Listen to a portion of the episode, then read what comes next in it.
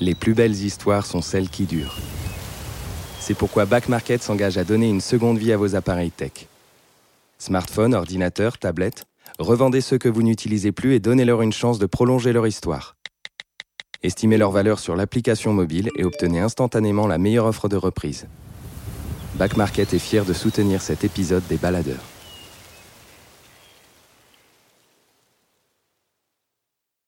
Les baladeurs, une série audio Les Others. Des balades, des aventures, Des aventures. des mésaventures en pleine nature. Prêt pour le départ? Prêt? C'est parti.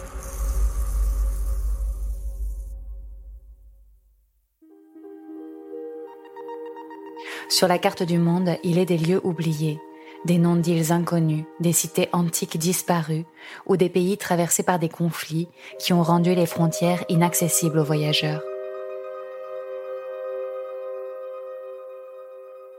Dès lors, seul un petit nombre de personnes peuvent témoigner des visages, des lieux abîmés ou d'une beauté fragile qui subsiste à la brutalité des hommes.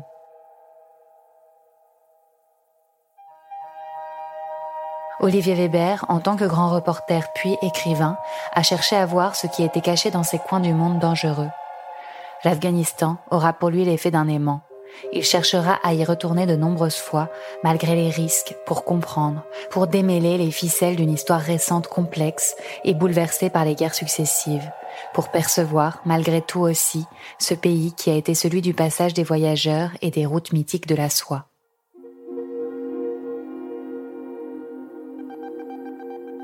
En 1998, il part pour un nouveau voyage au pays des cavaliers de Joseph Kessel, pour rencontrer ceux qui font l'horreur, les talibans afghans récemment au pouvoir.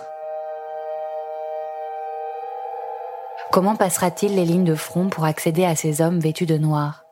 Comment réussira-t-il, avec le réalisateur François Margolin, à leur faire accepter de témoigner devant une caméra pour un film sur la production de drogues illicites, l'opium, interdite par le Coran?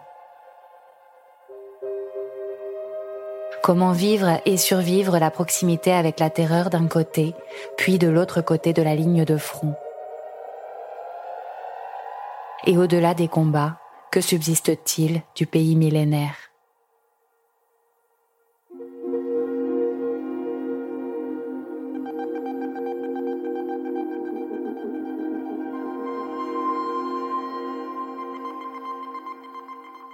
J'ai toujours voulu faire du voyage, on va dire, voyager et écrire. Je ne sais pas dans quel sens. Est-ce que c'est d'abord écrire et voyager ensuite Ou est-ce que c'est d'abord euh, voyager, ensuite raconter? Euh, Pour moi, c'est une symbiose. On peut faire les deux. On peut écrire avant le voyage et revenir du voyage pour écrire. En tout cas, il y a, toujours une sorte de transformation. Elle est euh, alchimique, elle est littéraire, elle est aussi physique, elle est humaine. Et c'est la continuation de rêves. Je, crois beaucoup à l'espérance, c'est-à-dire le, le- le fait de chercher d'autres horizons qui ne sont pas pour moi géographiques, sont d'abord humains. Et c'est la rencontre qui compte, c'est la rencontre des gens euh, qui connaissent la guerre, mais pas que. Et moi, je vais raconter leur vie à travers des romans, ou des récits de voyage, ou des reportages. Parti en Afrique assez jeune, en Afrique de l'Est, euh, en Érythrée, en mer Rouge, au Yémen, et puis en Afrique de l'Ouest et, au Sahara, pour différents journaux. Je savais que j'étais fait pour ça, pour euh, voyager, euh, vivre l'aventure et to report, là, donc rapporter du récit, comme on dit en anglais.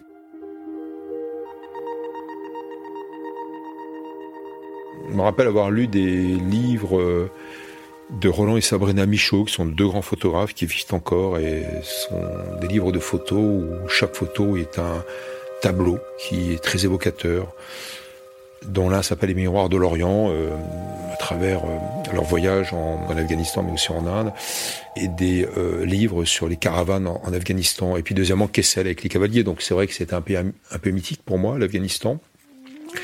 Et quand je suis devenu euh, reporter, c'était un pays en guerre justement l'Afghanistan, occupé par les soviétiques. Donc j'ai mis du temps pour y aller.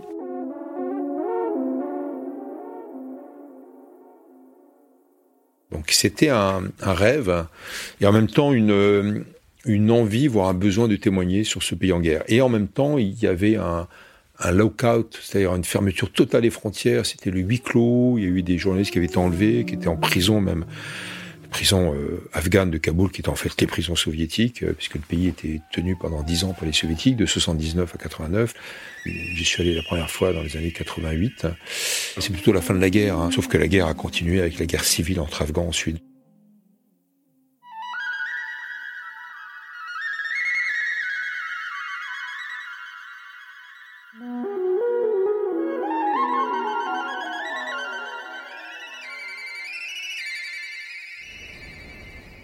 Je me rappelle d'un voyage, on a été quatre autour d'une table dans ce qu'on appelle les zones tribales, un hôtel tout neuf, même pas encore euh, inauguré, par l'Agacan.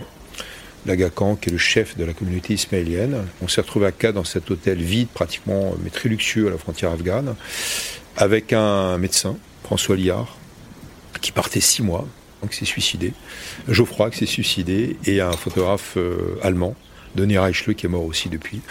Donc il n'y a pas beaucoup de survivants de ces voyages en Afghanistan, soit de morts violentes, soit par suicide, parce qu'on a du mal à s'en remettre. Il n'y a pas que l'Afghanistan qui perturbe, mais euh, quand on a été là-bas, on a vécu tellement de choses que c'est quelquefois compliqué de retrouver la vie normale. Euh, je crois que tous, euh, tous ces amis morts et disparus, mais aussi les vivants, on a voulu aider ce pays, témoigner, faire l'humanitaire, raconter ce qui s'y passait, dénoncer. En même temps, je dois dire qu'aujourd'hui, c'est presque une cause perdue parce que c'est un pays qui est descendu dans l'abîme, surtout euh, en raison d'influences étrangères soit occidentales, mais aussi islamistes. Maintenant, il y a une surenchère entre les talibans et Daesh Khorasan, Daesh Khorasan étant le Daesh afghan qu'il y a une surenchère dans l'horreur, dans les attentats, les attentats suicides qui n'existaient pas euh, pendant très très longtemps. C'est relativement récent. Il y a une sorte d'irakisation du conflit afghan, donc c'est un peu désespérant.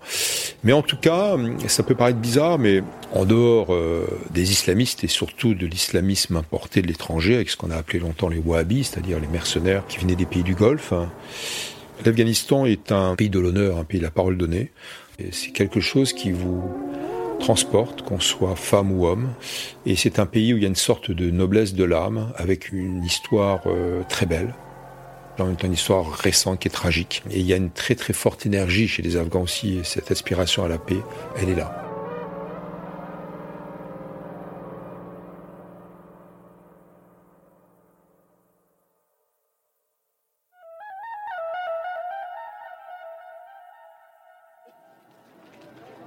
J'ai monté euh, ce voyage avec euh, sept créneaux différents, c'est-à-dire euh, des amis afghans, des combattants islamistes, des intermédiaires plus ou moins douteux. je, n'ai pas de trafic avec eux, mais je sais qu'ils trafiquent, je sais pas quoi. en tout cas, ça m'a permis d'avoir une certitude de plus pour rentrer en Afghanistan, et ça s'est négocié au dernier moment. Et ça s'est négocié à Peshawar, au consulat des talibans au Pakistan. Et là, j'ai eu le, le feu vert pour entrer en Afghanistan en voiture.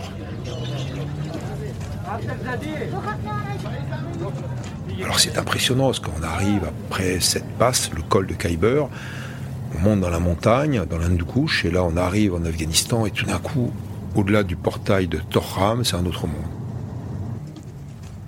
C'est des barbus qui vous regardent, etc. Et je pars euh, avec euh, beaucoup de matériel, on va dire, dans ma tête, beaucoup de faits, beaucoup d'histoires, etc.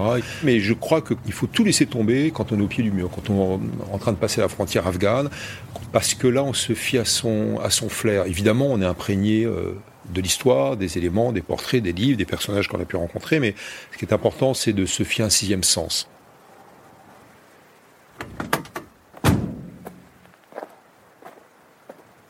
Faut s'habiller euh, plutôt en, local.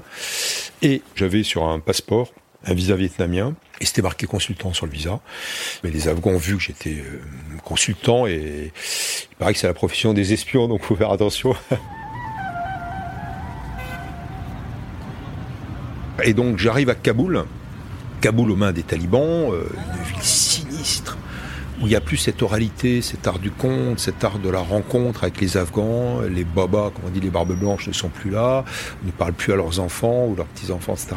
Une ville sinistre, une prison à ciel ouvert. Je vais au ministère, je rencontre mon futur guide, qui a 23 ans, qui parle sept langues, dont le frère est un sous-ministre des Affaires étrangères, donc très protégé au ministère. Je le revois bizarrement dans mon hôtel, l'hôtel intercontinental, qui est vide. Il me dit, tu n'as pas le droit de laisser ta chambre fermée. je dis, écoute, euh, je suis désolé, j'ai le droit, je voyage. Non, il faut qu'on puisse rentrer jour et nuit. Le lendemain, je reviens au ministère. C'est assez loin, euh, puisqu'on est sur une colline, il faut descendre euh, dans le centre de Kaboul, qui est à 1800 mètres.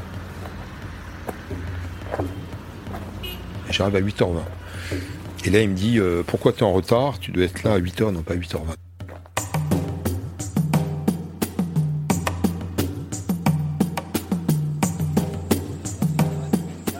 Au bout de quelques jours, je rentre dans un village fortifié au bord d'une falaise, Garden d'Iwal, 3000 mètres d'altitude, et un vieux monsieur vient vers moi et me parle en français. C'était un cuisinier afghan qui avait servi Joseph Kessel pour un de ses voyages en Afghanistan, dédié par l'ambassadeur de France à Kaboul pour le voyage de l'écrivain.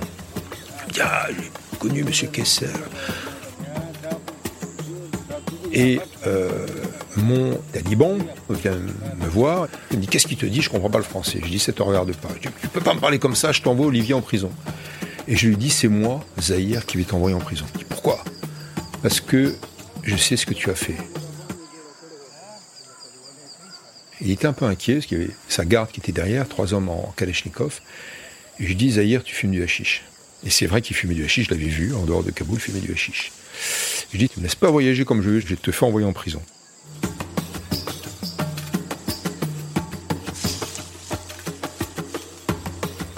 Et j'étais un peu inquiet parce que c'était soit moi, soit lui qui allait en prison.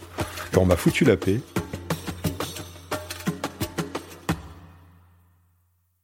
Et donc j'ai fait des allers-retours à Kaboul pour, euh, avec un cameraman, tourner un documentaire qui s'appelle L'opium des talibans. Mais euh, il faut se rappeler qu'à l'époque, les talibans qui régnaient sur l'Afghanistan avaient interdit et le jeu, et la musique, et la danse, et évidemment l'image. Donc tout ce qui était photo était interdit. Et nous, on avait euh, une petite caméra qui était euh, évidemment miniaturisée en appareil photo. Et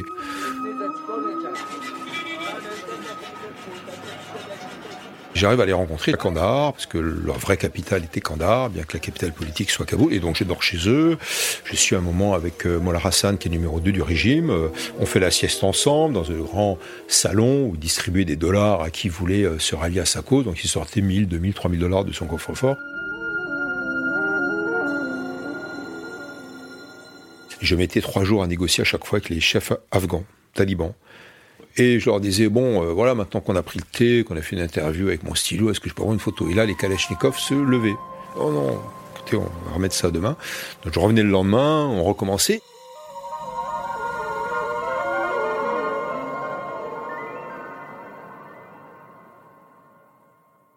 Pour euh, ces rapports qu'on peut avoir avec des massacreurs, des chefs de guerre, des islamistes, des trafiquants de drogue, il y a pour moi quelque chose qui est un déclic, que ce soit pour les documentaires, le reportage ou le roman, c'est que euh, tout d'un coup il y a l'ego de ces personnages qui veulent parler de leur vie, soit parce qu'ils sont euh, dans l'ego le plus total et chefs et voulant démontrer à leurs euh, subalternes qui sont les chefs, soit simplement pour leur narcissisme et leur postérité, soit parce qu'ils sont dans la solitude, au fin fond d'un maquis ou d'une montagne ou de la forêt, et qu'ils aiment parler de leur vie et, ils ont envie qu'on témoigne par des romans, par des documentaires ou autres. Là, pour les talibans, ça s'est passé comme ça pendant un mois. J'ai pu tourner euh, le film. Et j'étais euh, face à la plus grande des hypocrisies, parce que les chefs talibans et ministres me disaient, oui, nous sommes en train de créer l'Imirati euh, de la plus grande pureté dans le monde. Je dis, oui, mais vous avez quelque chose qui s'appelle tariaq, c'est-à-dire opiacé. C'est un euphémisme en persan pour ne pas parler de l'héroïne. C'est l'héroïne. Avec l'opium, une sorte de coquelicot et de pavot opium qui permet de produire l'opium et donc l'héroïne. Et ils me cherchaient dans leur tête, ils se grattaient, y compris les mots-là, et ils me disaient Ah oui, mais c'est pas interdit dans le Coran. Je dis Évidemment, c'est pas interdit dans le Coran, parce qu'à l'époque, il n'y avait pas d'héroïne, mais tout ce qui détourne l'homme de sa prière doit être interdit. Et finalement, euh, c'était interdit. Mais on a filmé tout ça, et c'était, euh, comme pour chacun de mes voyages en Afghanistan, comme pénétrer dans un pays d'un autre monde. Quelquefois féodal d'ailleurs, quelquefois barbare, mais pas que avec les talibans, c'était barbare, évidemment aucun droit pour les femmes, aucun droit pour l'homme.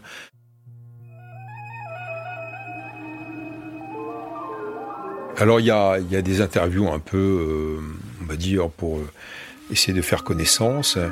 Et puis si elle est directe, s'il n'y a pas d'autre chance, si on fait l'interview tout de suite filmée ou écrite, l'idée c'est qu'elle soit assez longue pour poser les questions qui fâchent à certains moments. Pourquoi vous avez tué tant de personnes? Pourquoi vous trafiquez la drogue? Et je n'ai pas peur de poser ces questions. Il ne faut pas les poser tout de suite, mais il faut les poser en tout cas. Donc en même temps, parler de l'histoire, parler de leur parcours, parler de leur raison du combat. Il y a toujours des hommes et des, oui, des hommes en fait et des combattants ou des conseillers euh, à l'Afghan, hein, parce qu'on montre qu'on est euh, le chef d'une communauté ou d'un groupe ou d'un mouvement armé. Ben, il y a une question, par exemple, c'est bah, pourquoi vous, qui vous prétendez être les plus grands euh, puristes euh, de la pureté religieuse au monde, vous trafiquez la drogue? Et là, évidemment, il y a un grand blanc qui se fait. Comment nous, trafiquants C'est pas du trafic. De toute façon, c'est pas pour nous, c'est pour les kafirs. Et la deuxième question, bah non, euh, Monsieur le ministre, taliban, c'est pas simplement pour les kafirs, pour les infidèles. C'est aussi pour les fidèles, parce que les premiers consommateurs de la drogue, ce sont les Iraniens et les Pakistanais, et de plus en plus maintenant les Afghans. Et donc ça, ça les agaçait beaucoup mais vraiment beaucoup. Et pourquoi ensuite vous allez abattre les Bouddhas de Bamiyan et pourquoi ensuite vous les avez abattus hein.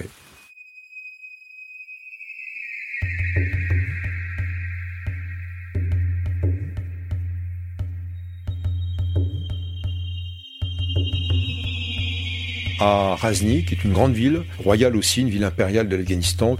Je tombe sur le, gouverneur de la région, qui est un taliban évidemment. Il est habillé tout en noir, avec des yeux en colle, assez euh, impressionnant. On m'a comme ça, avec des yeux perçants. On mange à 40 personnes et toute sa garde, avec mon caméraman, sur la table qui est un tapis. Un long tapis afghan, enfin plusieurs tapis afghans, la salade, du kebab, etc. Et en plein dîner, il me dit Qu'est-ce qui se passerait si tu mourais maintenant? Et là, il fait signe à sa garde et Kalechnikov se lève.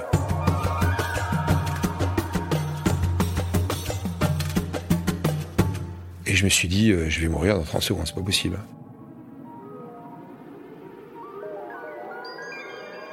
Et je lui ai dit Écoutez, euh, Amir Saïb, euh, monsieur Wali, monsieur le gouverneur, ça vous dérange pas, je finis ma bouchée de kebab. Oui, prends ton temps, mais réponds. Qu'est-ce qui se passerait si tu mourais maintenant?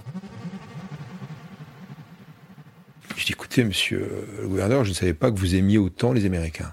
Comment ça, les Américains sont nos ennemis?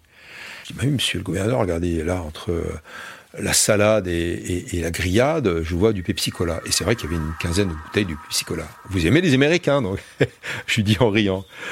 Et tout de suite, je reprends euh, la conversation en disant, mais si je devais mourir maintenant, bah, j'irais au paradis comme vous, monsieur le gouverneur, si vous deviez mourir maintenant à votre tour. Et là, il se demandait, c'était... Euh, euh, voilà, de la blague ou pas. Il a fait signe à sa garde, il a fait rabaisser les Kalachnikov, et je n'ai jamais su si c'était euh, de l'émulation, si c'était de la provocation, si vous voulez m'impressionner.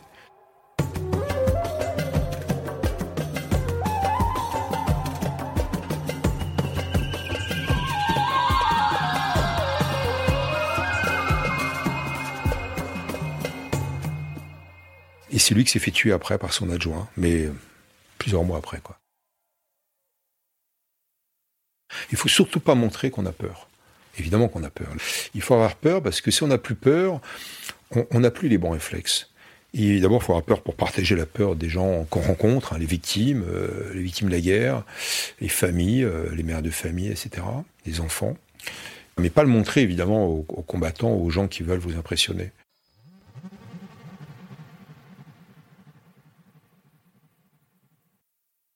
Je leur dis, écoutez, vous faites un combat où il y a une guerre, je vais chercher de savoir ce qu'il s'y passe. Pourquoi? Les gens sont sensibles à ça, les victimes évidemment, mais aussi les acteurs de, la guerre, donc les belligérants. Mais je leur dis, je ne cherche pas à justifier.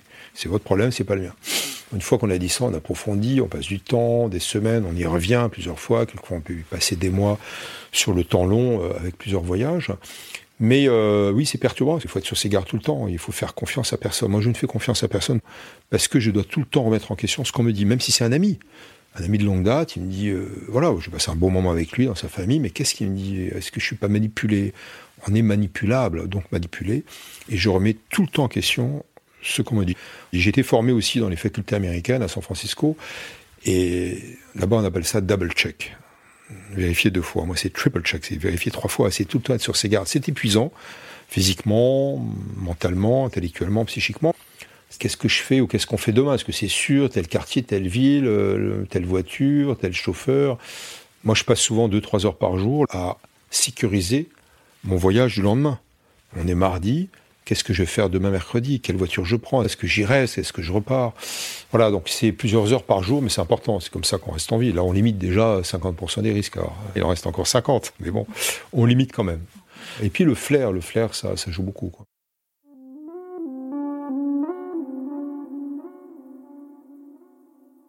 Après, j'ai une ligne rouge. C'est quand j'ai vécu avec les talibans, je savais que Ben Laden était à 300 mètres de l'endroit où je dormais. Chez Mollah donc le, numéro 2 du régime, puisque j'étais hébergé par lui. Et j'ai demandé à chaque fois au ministre et à Mollah Hassan, le premier ministre euh, du gouvernement taliban, euh, je veux voir euh, Ben Laden. Et ils m'ont dit oui, bon, on va monter ça, etc. Et puis je voyais bien, plusieurs semaines, c'était compliqué, euh, parce qu'il était vraiment à 300 mètres de là je me trouvais, près de l'aéroport de Kandahar. Et à la fin, Mollah Hassan, le numéro 2 du régime taliban, me dit Écoute, Olivier, on est un peu embêté parce que on, va te le faire rencontrer, on a les accords, mais tu sortiras pas vivant d'Afghanistan. Tu risques d'avoir de gros problèmes. Je dis Bon, d'accord, ça se négocie. En fait, il voulait me dire Il y a des gens qui vont t'abattre. C'était pas lui c'est peut-être pas les talibans, c'est soit les services secrets pakistanais, soit la garde de euh, Al-Qaïda autour de, Ben Laden.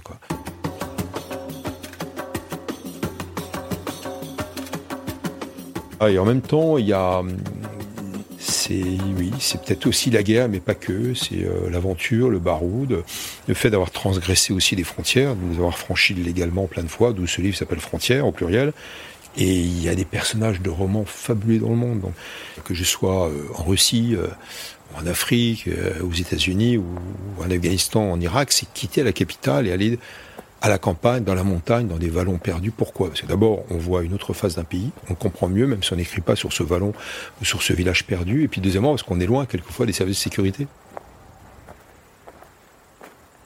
Mon flic euh, qui m'escortait était très très mal payé, était payé genre 50 dollars par mois. Et mon chauffeur était une sorte de Zidane local. C'était un ancien footballeur de 50 ans qui avait une Cadillac, qui était connu comme le loup blanc, tout le monde le reconnaissait, etc. Et euh, il me dit écoute, on va le laisser partir. Effectivement, à 5 heures, le policier des services secrets devait rentrer chez lui. Il habitait très très loin, il avait encore une heure et demie de bus. À partir du moment où il était parti à 5 heures, on passait aux choses sérieuses. Et là, on allait dans les bas quartiers, on allait manger des kebabs, ce qui n'était pas autorisé, je prenais des risques. Mais là, je voyais, euh, bah, je voyais des hommes et des femmes, je voyais des commerçants, je voyais des bouchers, je voyais des paysans, je voyais des réfugiés dans les villes. voilà, donc c'est un peu des, techniques, mais qui me permettent, en Afghanistan en particulier, de voir une autre facette de l'Afghanistan. Et c'est important de, sortir des capitales.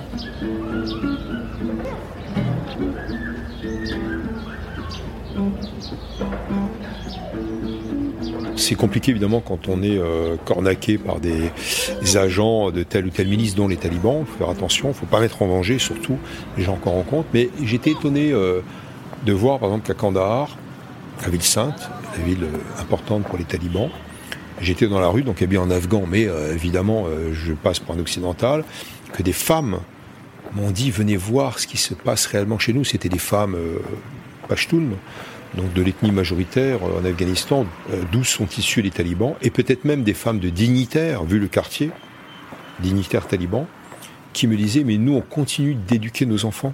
On n'enseigne pas que le Coran ou le Pashtou, on enseigne aussi les mathématiques, l'histoire, la géographie, l'anglais, les sciences naturelles totalement haram interdit, parce qu'on représente euh, l'image de l'homme et de la femme aux enfants. Eh bien, on continue, et quand on se fait contrôler par les services de sécurité, on cache sous les tapis ces livres interdits.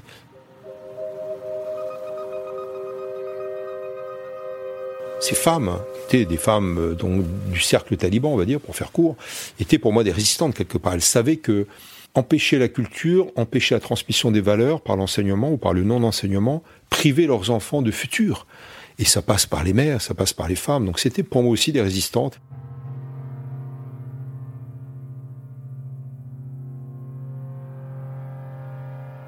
Je parle en, plusieurs langues. Là, en l'occurrence, je peux parler en anglais. Bon, j'ai appris trois mots de persan, mais pas assez pour mener des, entretiens.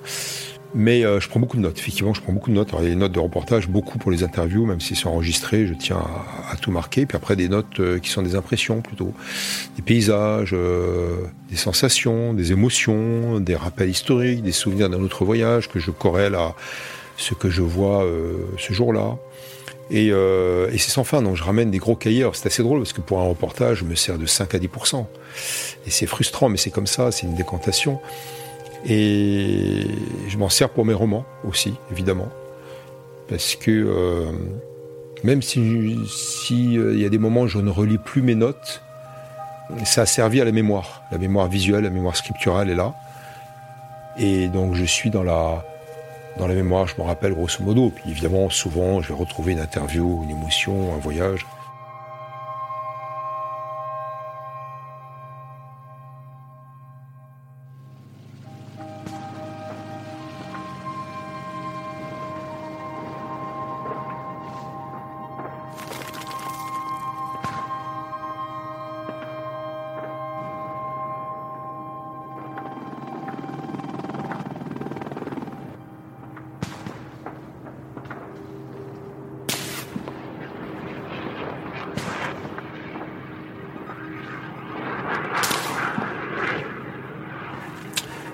Euh, je leur dis aussi, écoutez, moi j'irai voir l'autre côté ce qui se passe.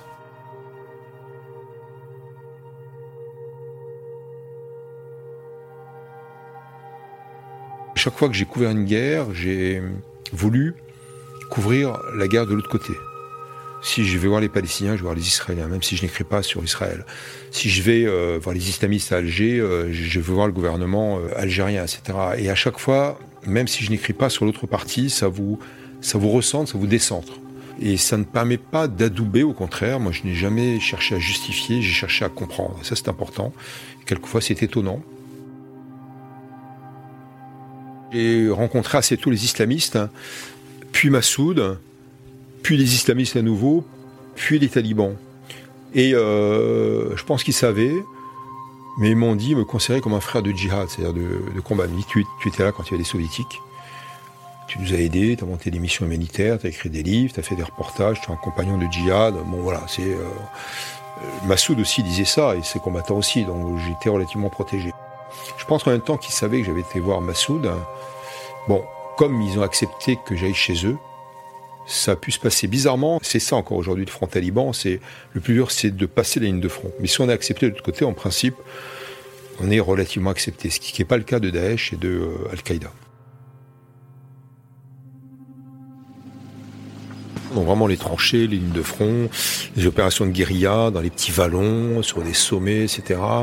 Soit ce sont des attaques de commando, la guérilla, soit ce sont des lignes relativement statiques, des lignes de front, y compris sur la ligne de front de Massoud, dans la plaine de Chamali, qui est la plaine au nord de Kaboul, à 40 km. Donc il y avait deux lignes de Massoud, une ligne défensive, une ligne offensive, et pareil du côté taliban. Puis au milieu, un champ de mines.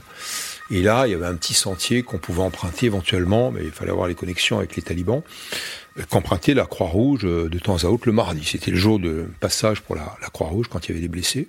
Donc euh, des opérations un peu compliquées, y compris de nuit. C'était tout le temps dangereux, y compris contre l'armée pro-soviétique, pro-communiste auparavant. du président Najibullah en Afghanistan. Donc c'était à chaque fois dangereux, les avions qui survolaient, les hélicoptères, les mines. Moi j'ai très très peur des mines.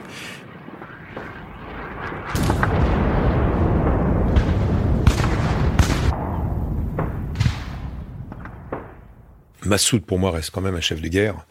Et un chef de guerre, évidemment, euh, bah, ça fait des victimes. Mais en tout cas, il avait un projet pour son pays. Je l'ai rencontré à plusieurs reprises, à Kaboul, en plein combat, avec les islamistes qui bombardaient la ville. toute une garde, évidemment, personnelle. C'est dans une petite villa, dans un quartier euh, résidentiel de, de Kaboul qui était bombardé aussi. Et Massoud était très nerveux, déjà inquiet. La guerre à Kaboul avait fait 30 000 morts. Oui, tout ça se passe dans des conditions euh, un peu draconiennes de sécurité. La maison dans laquelle on est peut être bombardée à tout instant, etc. Et puis je l'ai revu dans le Panchir, euh, à chaque fois des projets, euh, d'enseigner aux filles, les humanitaires, en l'occurrence surtout français, françaises, n'ont jamais quitté les lieux. Il y a toujours des humanitaires, même pendant la guerre contre les talibans. Ce qu'avait fait Massoud, c'est qu'en bas de cette longue vallée du Panchir, qui est en diagonale assez loin de, Kaboul, hein, qui commence à 40-50 km de Kaboul, il avait fermé l'entrée de la vallée. L'entrée de la vallée est assez étroite à cet endroit, fait à peu près 30 mètres. On est à 1800 mètres d'altitude. Il a fait dynamiter la vallée, la montagne. Donc la montagne a cadenassé euh, la vallée, on ne pouvait plus passer. les talibans donc ne pouvaient plus attaquer avec des jeeps ou des, tanks. Et donc euh, il fallait passer par d'autres voies. Il allait voir euh, le front en montagne, euh, il faisait monter des chèvres pour qu'elles déminent. Il faisait envoyer des chèvres assez lourdes qui sautaient, pas tout le temps parce qu'elles n'étaient pas assez lourdes, pour que ces hommes ne sautent pas sur les mines. Il avait plein d'idées comme ça. Et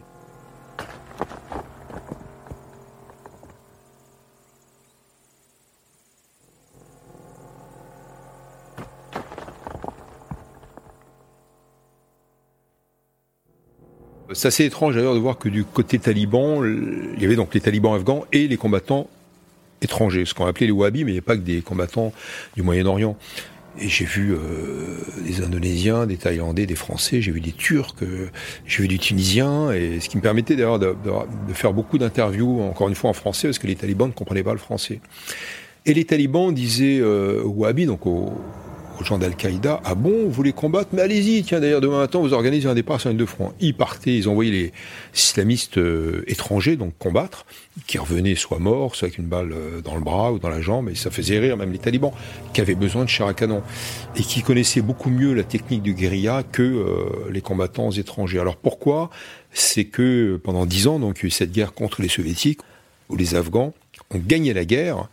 Alors, ils ont gagné la guerre d'une part parce que c'était d'excellents résistants, des rebelles, des résistants avec des fusils, euh, mais pas que. Et la deuxième raison, justement, c'est l'armement, c'était des fameux missiles Stinger. À partir du moment où il y a eu les missiles Stinger qui ont été donnés par la CIA à la fin des dix ans d'occupation soviétique aux Afghans, eh bien, ils ont pu euh, pratiquement descendre 90-95% des avions et des hélicoptères soviétiques qui les survolaient. Donc, la maîtrise du ciel a basculé du côté des Afghans et les Afghans ont gagné la guerre, ont fait partir euh, les soldats soviétiques. Donc oui, euh, il y avait des similitudes quand même du côté des deux, mais vraiment une très grande intelligence de la guérilla de la part de Massoud, qui avait lu le général Diap du Vietnam, qui avait lu Che Guevara, qui avait lu De Gaulle, Napoléon, euh, et qui était furieux d'histoire militaire.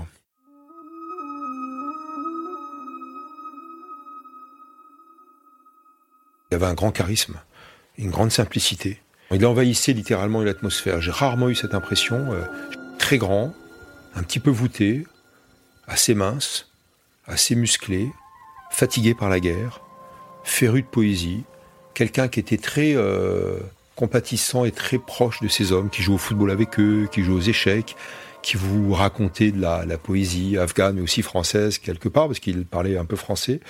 Il avait été élève du lycée francophone à, Kaboul.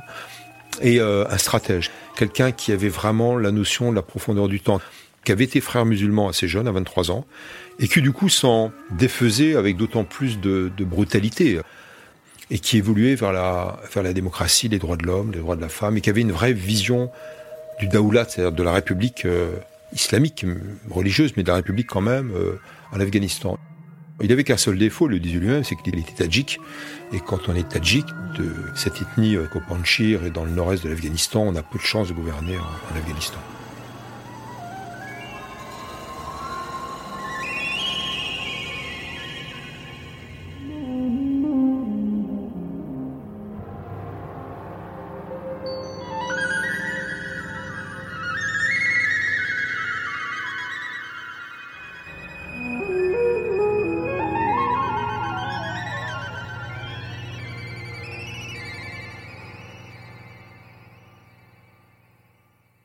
Quelques jours avant son assassinat, le 9 septembre 2001, il a dit à Sidiki, sa femme, je serai shahid prochainement, c'est-à-dire je serai martyr.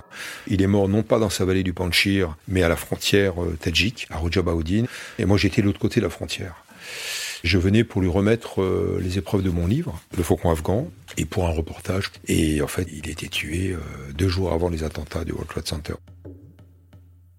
Et quand on l'a tué, on était à peu près à la 42e, 43e tentative d'assassinat. J'avais assisté à l'une d'entre elles auparavant avec deux combattants algériens islamistes avec une voiture 4x4 euh, piégée, télécommandable à distance, qui était assez rare euh, à cette époque, hein. sûrement manipulée par les services secrets pakistanais. Il s'en est toujours sorti avec euh, un très bon service de sécurité. Il changeait de lit cinq fois par semaine. Dimanche 9 septembre, il est mort assez vite. Il était touché euh, dans cette petite maison de Rojabaoudine à la tête et sur le côté par les deux islamistes euh, marocains.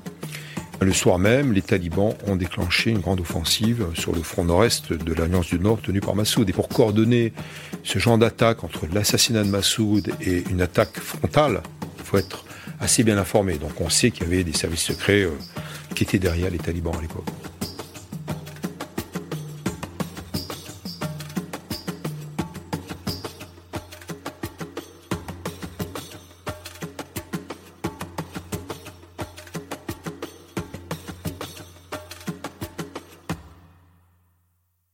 Massoud et Abdullah Abdullah, son adjoint, m'attendaient. Abdullah Abdullah, qui est l'actuel euh, vice-président d'Afghanistan, le numéro 2 de son mouvement.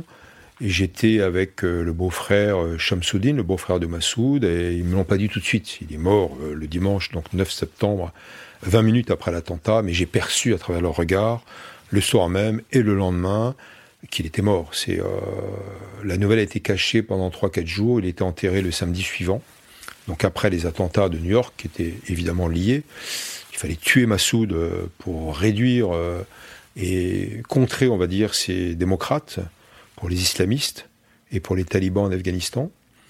À partir du moment où il y a eu le 11 septembre, deux jours plus tard, le mardi, j'étais là.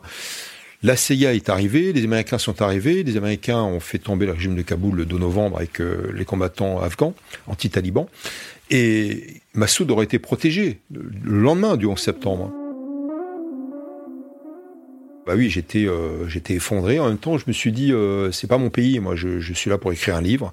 Je suis là pour faire un grand reportage. Et même si je suis en empathie, en compassion avec les Afghans depuis euh, des années que je les fréquente, euh, c'est pas ma guerre.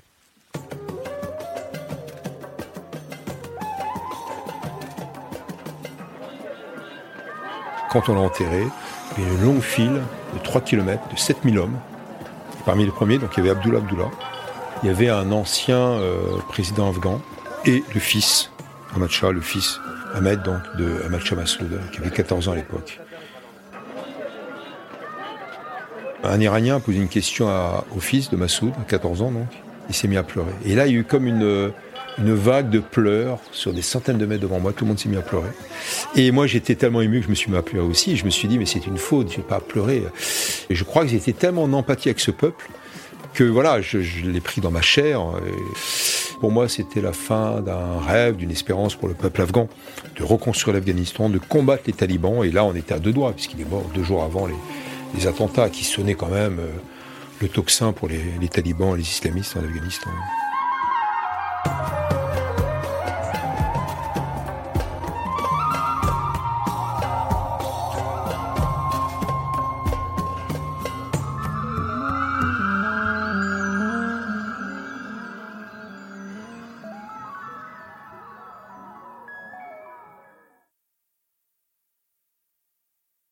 Il faut dire aussi une chose, c'est que euh, quand tu assistes à, ces massacres, c'est très perturbant évidemment. Alors, ma tactique, c'est évidemment de partir avec une sorte de règle où il y a beaucoup de fraîcheur, encore une fois, pour être proche des gens, en même temps, une sorte de cynisme. Parce que sinon, on s'effondre. On s'effondre. On peut pas avoir passé du temps sur les champs de bataille, voir des massacres, voir des gens brûlés, des gens dans les hôpitaux, voir des gens qui vous racontent leur grande bataille du jour, comme s'ils étaient très très fiers, et être indemne. On n'est pas indemne, on est témoin, donc on est victime. Et moi, je me suis effondré ici à Paris. C'est ce retour qui est difficile. On est dans une violence psychique qu'on n'arrive pas à traduire près des siens, euh, près des gens qu'on aime, ou, dans sa rédaction. On, arrive à, peine à, parler parce qu'on a peur d'embêter les gens. Et puis une fois qu'on a parlé, euh, les, oreilles se ferment, et c'est normal, le monde continue. Et ça, c'est dur en même temps.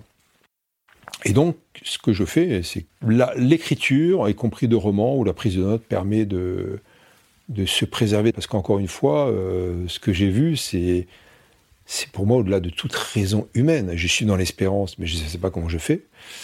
Donc c'est perturbant, donc il faut rester un peu blindé. M'est arrivé de, parce que je dors pas beaucoup, j'ai cette chance d'écrire dans les tranchées, d'écrire euh, chez des humanitaires à Kaboul, euh, dans mon duvet. Alors à peine sortir les doigts parce qu'il fait à peu près moins 5 dans la chambre où on est, il n'y a pas de chauffage. C'est bombardé aussi. Ça m'est arrivé à, Bagdad aussi d'écrire sous les bombes, d'écrire même des romans qui n'ont rien à voir. Mais je crois que ça m'a aidé aussi à, tenir. Donc euh, soit des notes, soit, des livres à la main ou sur un ordinateur. quand il y a l'électricité ou quand j'ai encore la batterie, mais beaucoup à la main. Et je crois que l'écriture euh, aide aussi à continuer son travail quand on est sur le terrain.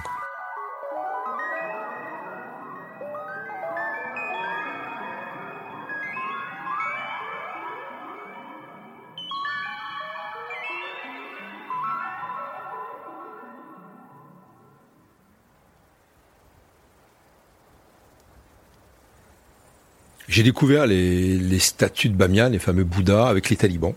Je n'avais pas le droit d'y aller, ça m'a valu une expulsion, mais les talibans de Bamiyan, donc dans cette vallée perdue euh, au nord-ouest de Kaboul, m'ont bien accueilli.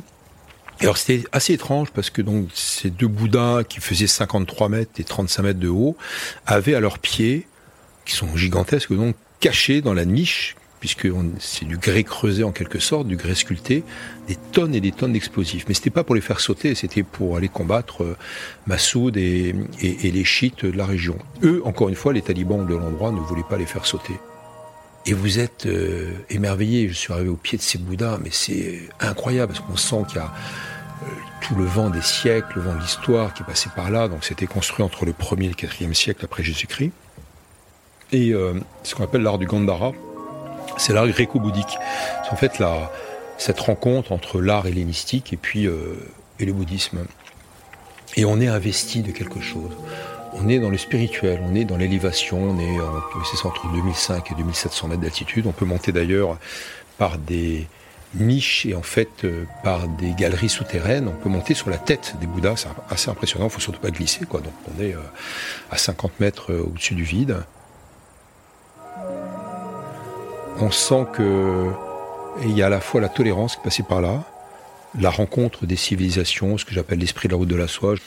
Et donc autant de cette route de la soie de Marco Polo, par exemple, qui a perduré pendant des siècles, sur ce faisceau de, de, routes commerciales, les gens commerçaient, ils s'arrêtaient tous les 40 km, parce que tous les 40 km, c'était à distance euh, d'une journée de marche, il y avait des caravansérails, donc des caravansérails, on s'enfermait avec les bêtes, avec les marchandises, et les autres caravaniers ou commerçants. Et là, les musulmans ont rencontré euh, des chrétiens, les chrétiens des juifs, les juifs des bouddhistes, etc. Et on échangeait non seulement de l'or, du lapis lazuli, euh, de la soie, mais on échangeait aussi des idées. Et c'est extrêmement important. Et cet esprit étrangement perdure encore aujourd'hui. Et les tueurs, moi je les appelle les tueurs, les assassins des Bouddhas, veulent aussi assassiner cet esprit de la route de la soie. Comme les euh, auteurs des attentats de New York, ont voulu signifier aussi aux autres musulmans, donc ont voulu détruire l'Occident et l'un de ses symboles, plusieurs de ses symboles, mais aussi dire aux musulmans, n'allez pas dans ces tours, euh, devenez islamistes comme nous, même si nous ne sommes que 2% ou 4% de l'Oumma, de la communauté des 1 milliard 500 millions euh, de musulmans à travers le monde. Et donc là, j'étais au pied de ces Bouddhas et euh, malgré les talibans qui m'entouraient, malgré le danger, euh, malgré euh, les agents des services secrets talibans qui ne me lâchaient pas d'une semelle, jour et nuit, on dormait ensemble pratiquement, et ils ont fini par m'expulser, de me menacer, donc on a investi quelque chose.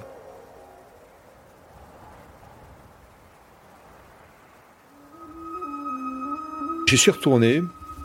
Quelques années après, après la destruction, j'y suis à la destruction avec des larmes dans les yeux. Je retourne sur le terrain, donc les, talibans, entre-temps, ont perdu, ont évacué Bamiyan et, Kaboul, et bizarrement, j'arrive de nuit, en arrivant de l'ouest, un peu dangereux aussi, euh, parce que j'avais monté une expédition avec l'UNESCO, j'arrive avec euh, Ahmed, mon ami, euh, qui, était, allait devenir gouverneur de Kaboul, et un très grand photographe qui m'attendait, qui venait de Kaboul, qui est Reza qui ne connaissait pas les, Bouddhas, qui connaissait Massoud, mais comme moi, on faisait deux, trois vallées, on ne pouvait pas connaître le reste du pays. Et moi, je revoyais euh, les niches vides, les sarcophages béants des Bouddhas Bamiyan, et lui découvrait ça. Moi, j'arrivais de nuit, juché sur la voiture, il y avait un petit quart de lune. On voyait encore la forme des Bouddhas. Je les ai imaginés. Et je disais à Ahmed Akram, le résistant afghan, ils sont là. Il m'a dit oui, Olivier. On était tous les deux sur le toit de notre voiture avec le chauffeur. Et il me disait oui, ils sont là, on les sent.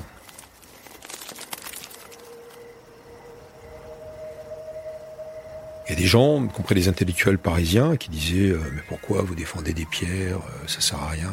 Je dis au contraire, ce sont des femmes de talibans qui me disaient, moi en Afghanistan, il ne faut pas toucher au Bouddha, Il faut pas toucher à notre culture, c'est la culture du monde, c'est la culture de l'humanité. Si on touche à ça, on détruit le cerveau de notre culture afghane, donc celle du monde.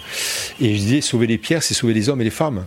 Et nous avions raison, je dis ça modestement, avec mes amis afghans, euh, américains, iraniens, euh, pakistanais qui sont venus dans le monde, du monde entier, spécialistes des Bouddhas de Bamiyan, on avait raison, il faut sauver les pierres pour sauver les hommes.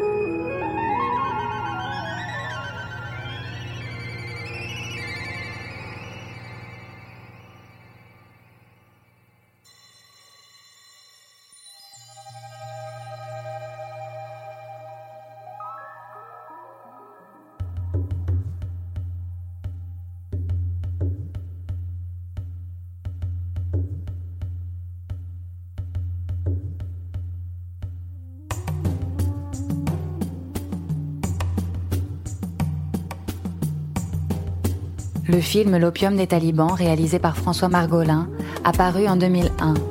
Olivier Weber a écrit de nombreux livres à partir des rencontres faites sur le terrain. Chasseur de dragons, des pavots afghans au bar d'Occident. Le faucon afghan voyage au pays des turbans noirs à partir de ses entretiens avec le commandant Massoud.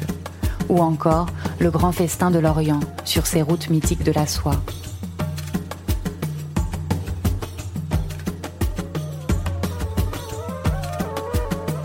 Les Baladeurs, une série audio Les Others, écrite et réalisée par Camille Juzo. La musique est de Alissane Brassac et le mixage de Laurie Galigani.